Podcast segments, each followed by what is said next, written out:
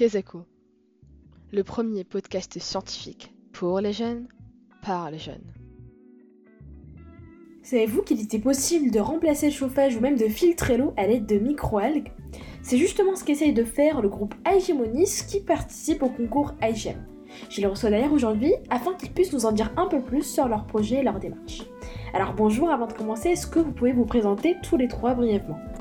Bonjour, je m'appelle Jacqueline, euh, je suis en quatrième année à Sybiotech et, euh, et euh, on a créé cette année le projet Clinit pour l'association Aida Ionis.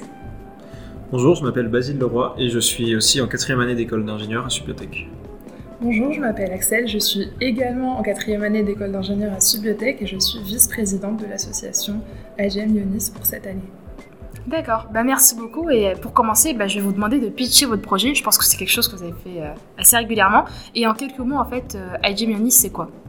Ça marche. Alors, euh, IGM c'est une association qui développe chaque année un nouveau projet pour participer au concours iGEM. Donc cette année, c'est le projet Clean Heat, qui, comme l'indique son nom en anglais, c'est un projet qui vise à produire une chaleur plus propre grâce au pouvoir des biotechnologies. Donc concrètement, c'est un projet ultra innovant qui vise, donc comme j'ai dit, d'une part à produire de la chaleur et d'autre part à faire de la bioremédiation. Dans notre cas, ça veut dire dépolluer les eaux usées des oestrogènes de synthèse, qui sont rejetés par les femmes après avoir consommé une pilule contraceptive. Et tout ça grâce à la biologie de synthèse, qui est une discipline des biotechnologies qui permet d'implémenter de nouvelles fonctions euh, à des organismes vivants en leur apportant des modifications génétiques. Donc là, pour le projet, on va utiliser deux organismes unicellulaires. D'une part, une microalgue qui sera modifiée génétiquement pour produire de la chaleur, et d'autre part, une bactérie qui va également être modifiée pour dégrader les oestrogènes de synthèse. Et donc l'eau qui sera dépolluée euh, repartira dans les systèmes d'épuration classiques et la chaleur produite en parallèle sera potentialisée grâce à un couplage à une pompe à chaleur pour alimenter les systèmes de chauffage euh, des habitations. Donc vous l'aurez compris, c'est un projet étudiant qui, depuis le mois de mars, regroupe 13 futurs techniciens et ingénieurs de trois écoles différentes. Euh, donc Subbiotech qui est spécialisé en biotech, comme son nom l'indique, euh, Epita qui fait euh, plutôt de l'informatique et le SME qui forme des ingénieurs en transition énergétique et en numérique. Mais c'est pas juste un projet d'école, c'est aussi une aventure qui s'inscrit dans une participation à un concours qui s'appelle IGM. Donc c'est un concours international de biologie de synthèse qui est assez reconnu parce qu'il a été créé par le MIT de Boston. Donc ce concours-là aura lieu cette année en novembre. Donc on a en tout et pour tout euh, neuf mois pour développer une preuve de concept et faire euh, quelque chose d'inédit, puisqu'aujourd'hui personne n'a encore été capable de produire de la chaleur grâce à des plantes. Bah, merci beaucoup pour ta réponse et je voulais revenir sur quelque chose. Tu parlais notamment en fait des oestrogènes synthétiques et concrètement c'est quoi l'impact environnemental que ça cause? Au niveau euh, des oestrogènes synthétiques, euh, ça va créer une perturbation sur la biodiversité. Euh, donc, c'est des hormones qui vont changer le sexe, par exemple, des poissons. Donc, du coup, s'il y a beaucoup de mâles qui vont perdre leur fertilité, il y aura beaucoup moins de reproduction et donc ça peut créer des, pertes de biodiversité. Et au niveau même de l'homme, on n'est pas encore certain, mais c'est quand même un perturbateur endocrinien. Donc, ça peut avoir des conséquences sur la santé. Ça peut être cause de, cancer. Et euh, c'est aujourd'hui des données qui sont assez compliquées euh, à, mesurer, mais on sait que ça a quand même des conséquences, surtout sur la biodiversité et euh, comme un perturbateur endocrinien aussi sur la santé humaine. Mais du coup, si j'ai bien compris, il y a deux micro-organismes que vous utilisez, il y a les microalgues et les bactéries. Mais en fait, c'est quoi l'intérêt de coupler les deux? Alors, c'est lié au fait, c'est lié au début de, de notre projet où nous avons simplement voulu faire de la production de chaleur. Donc, euh, de base, on s'était dit pourquoi pas le faire avec des microalgues, parce que simplement on n'a pas besoin de rajouter du sucre, etc. dans le milieu. Elles peuvent faire de la photosynthèse, donc c'est beaucoup plus simple pour nous et pour l'application dans le monde réel. Et ensuite, on a vu qu'il euh, était possible de faire une co-culture, donc faire une, culture de la microalgue et d'une autre bactérie, pour que ces deux micro-organismes entrent en symbiose et puissent augmenter la, résistance à la température de Chlamydomonas, donc de la microalgue. Et étant donné qu'on avait une bactérie qui était à côté et qui ne faisait rien de spécial à part juste aider la microalgue, on s'était dit de, on a eu l'idée d'implémenter en plus euh, la dégradation euh, des oestrogènes de synthèse pour euh, bah, simplement pouvoir répondre à une, autre question, une autre problématique de notre société. Ok, bah merci beaucoup. Et je suppose que ces micro-organismes ne sont pas faits naturellement pour ces fonctions-là. Et vous, en fait, en laboratoire, comment vous faites pour les modifier génétiquement afin qu'elles puissent assurer certaines fonctions? Alors, euh, pour ce qui est de la modification génétique, nous utiliserons une technique qui s'appelle l'électroporation. Donc, c'est une technique où on met un champ électrique sur des cellules pour euh, perméabiliser la membrane, pour créer des pores à l'intérieur de cette membrane. Puis on fait rentrer l'ADN qui est chargé négativement via ces pores avec, encore une fois, un champ électrique. Alors nous, notre objectif, ça va être d'ajouter euh, certains gènes, notamment l'alternative oxydase du chou puant. Alors c'est une, une, protéine qui permet une production de chaleur justement dans le chou puant. Et on utilise cette protéine-là parce qu'elle permet à cette plante de créer un différentiel de plus 40 degrés. C'est-à-dire que euh, pendant l'hiver, lorsqu'il fait moins 15 degrés Celsius, la plante, elle, peut rester chaude à plus 25 degrés Celsius. Ce qui est assez impressionnant et ce que l'on remarque assez vite quand on voit toute la neige fondue autour de la, autour de, ce chou pur. Euh, donc ça c'est pour la modification pour la microalgue, pour produire de la chaleur, et on veut aussi à côté de ça euh, intégrer des gènes pour euh, réduire les oestrogènes de synthèse, qui permettraient simplement de modifier légèrement les oestrogènes de synthèse, mais assez pour qu'ils soient inactifs et ne soient plus toxiques pour l'environnement ou pour les humains. Et l'un de nos objectifs sur le long terme, ce serait déjà d'améliorer la production de chaleur, mais aussi d'implémenter d'autres d'autres voies de dégradation justement de ces, euh, de ces micropolluants dans la bactérie afin de pouvoir dégrader un maximum de ce genre de, de, de, composés toxiques. D'accord. Et pour le côté chauffage, justement, est-ce que c'est intéressant économiquement par rapport aux alternatives traditionnelles?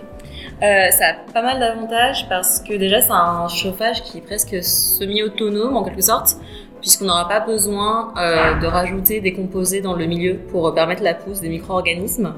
Euh, en tout cas, on, espère que ça va pouvoir euh, pousser euh, sans cette aide en plus. il y a quand même besoin de quelques supports quelques inputs, notamment au niveau de la lumière, parce que c'est des microalgues qui ont besoin de la lumière pour pouvoir, se reproduire et faire de la photosynthèse.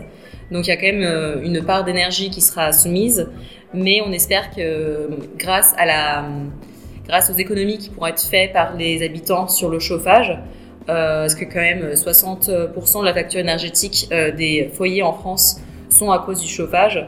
Ça permettrait un peu d'équilibrer cette consommation d'énergie pour la lumière, mais aussi euh, pour l'installation, parce que ça a des coûts, avec cette baisse de, la facture énergétique. D'accord. Et justement, en fait, là, vous êtes en, plein, en pleine phase en fait, d'expérimentation pour ce projet, étant donné que le concours approche. Est-ce que vous avez été confronté ou vous êtes confronté à des problèmes techniques ou scientifiques? Alors euh, oui, là en ce moment, surtout au début du projet, on a eu plusieurs problèmes, euh, notamment simplement trouver des informations à propos de la protéine. C'est une protéine qui est euh, extrêmement, qui, que l'on retrouve dans quasiment toutes les plantes, mais nous on veut utiliser un certain type de cette protéine-là qui produit de la chaleur. Pas toutes les protéines AOX produisent de la chaleur. Donc c'était assez compliqué, il n'y avait pas beaucoup de recherches là-dessus, donc il fallait qu'on connaisse bien son fonctionnement et aussi ce qui modifie son fonctionnement, ce qui permet d'augmenter de l'augmenter ou de le réduire, et aussi simplement avoir les informations qui, nous permettent de, reproduire cette protéine-là. Euh, en plus, de temps en temps, il y avait des articles scientifiques qui se contredisent, donc il fallait voir, euh, différencier lesquels étaient les bons et lesquels étaient les, moins bons. Euh, donc voilà. Et aussi, en tout cas pour les problèmes scientifiques et techniques futurs, on pense notamment simplement à la mesure de la chaleur parce que lorsqu'on fait des mesures de chaleur comme ça, il nous faudrait ce qui s'appelle un calorimètre, c'est quelque chose qui permet de isoler complètement un système d'un autre, que ce soit thermiquement, enfin isoler des échanges thermiques et des échanges de physique. Sauf que ce genre de choses coûte euh, très très cher, donc euh, on va essayer d'en fabriquer un, fabriquer un calorimètre maison et on verra bien quoi. Ok, bah écoutez, euh, bon courage. Et sinon, en fait, en ce moment, vous travaillez également en fait la partie entrepreneuriale. C'est pas que de la bio à IGM et Nice. Et justement, en fait, quelles compétences vous avez pu en tirer? Alors, euh, je peux dire que développer un projet comme Clean Eat, c'est déjà une excellente formation euh, entrepreneuriale, forcément, dans la mesure où on est un groupe d'étudiants assez indépendants. Euh, on évolue vraiment seul et on se lance dans une aventure inédite et très très technique. Donc dans un premier temps, forcément, Aijam c'est une association, donc on a dû apprendre un petit peu les bases de la gestion associative, et euh, bah, prendre les responsabilités financières et administratives qui en découlent. On a par exemple participé à des appels à projets et euh, on a aussi levé des fonds pour financer le projet, ce qui était euh, bah, assez nouveau pour nous tous. ça nous a permis du coup de développer pas mal de qualités, notamment en négociation, ce qui est hyper important. Et puis, on a aussi eu l'occasion de recruter une équipe complète, puisque initialement, l'équipe était juste composée de 5 étudiants ingénieurs en biotechnologie.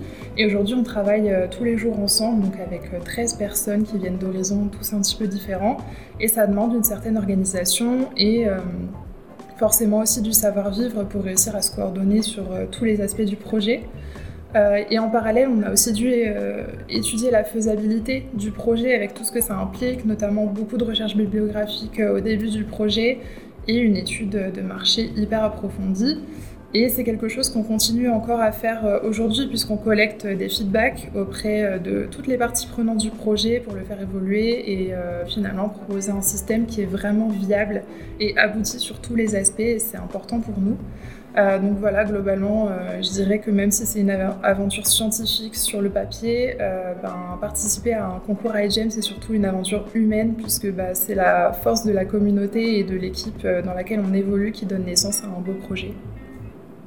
C'est très bien dit, j'aime beaucoup. Merci. Et tu évoquais justement ce concours, et euh, ça c'est une des étapes de votre projet. Et après, est-ce que vous avez euh, d'autres projets à venir, d'autres événements importants? Est-ce que vous avez également euh, des objectifs ou des ambitions sur le long terme? Sur le long terme, c'est vrai que vraiment le concours iGEM, c'est vraiment une étape. On, espère avoir tous les résultats qu'il faut en laboratoire, mais aussi en développement du système pour, pour le concours. Et ensuite, en fonction des résultats qu'on aura, et aussi nos, projets professionnels, il hein, faut se dire, on va finir notre école d'ingénieur dans, une année.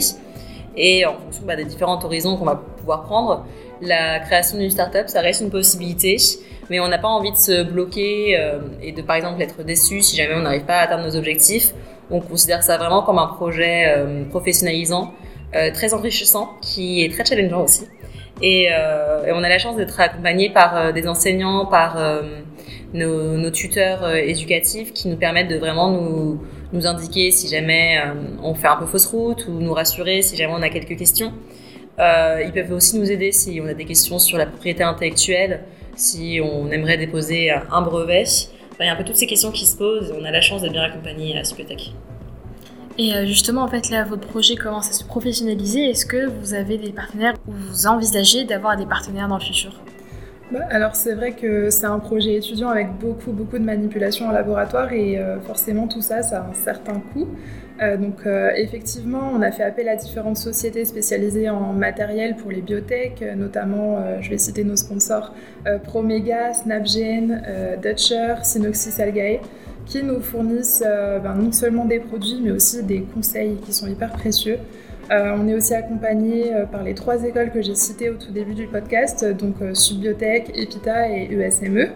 Et puis en parallèle, forcément, on rencontre beaucoup d'acteurs du secteur de l'eau et de l'énergie et on participe à certains événements pour donner un peu de visibilité au projet et avoir aussi des feedbacks qui nous permettent d'avancer. Donc par exemple, on a récemment eu la chance de pitcher au festival Double Science qui promeut la vulgarisation scientifique. Et on collabore aussi régulièrement avec euh, des équipes euh, IGM de, partout dans le monde. Donc c'est vraiment une chance euh, pour nous d'avoir une communauté scientifique aussi dynamique et aussi soudée. Et surtout, en parallèle, on répond à pas mal d'appels à projets et on a lancé une cagnotte pour que euh, tout le grand public puisse nous soutenir et faire partie de l'aventure. Donc euh, c'est une collaboration vraiment très très large. Vous pouvez la trouver euh, sur notre Instagram ou sur notre LinkedIn. On a aussi une adresse email igem2023@gmail.com. Ok, bah écoutez, merci beaucoup et je vous remercie également vous qui écoutez le podcast et si vous souhaitez les aider, bah, vous savez ce qu'il vous reste à faire. Je mettrai tous les liens nécessaires dans la barre d'infos et puis je vous dis à très bientôt pour un nouvel épisode sur Kezako.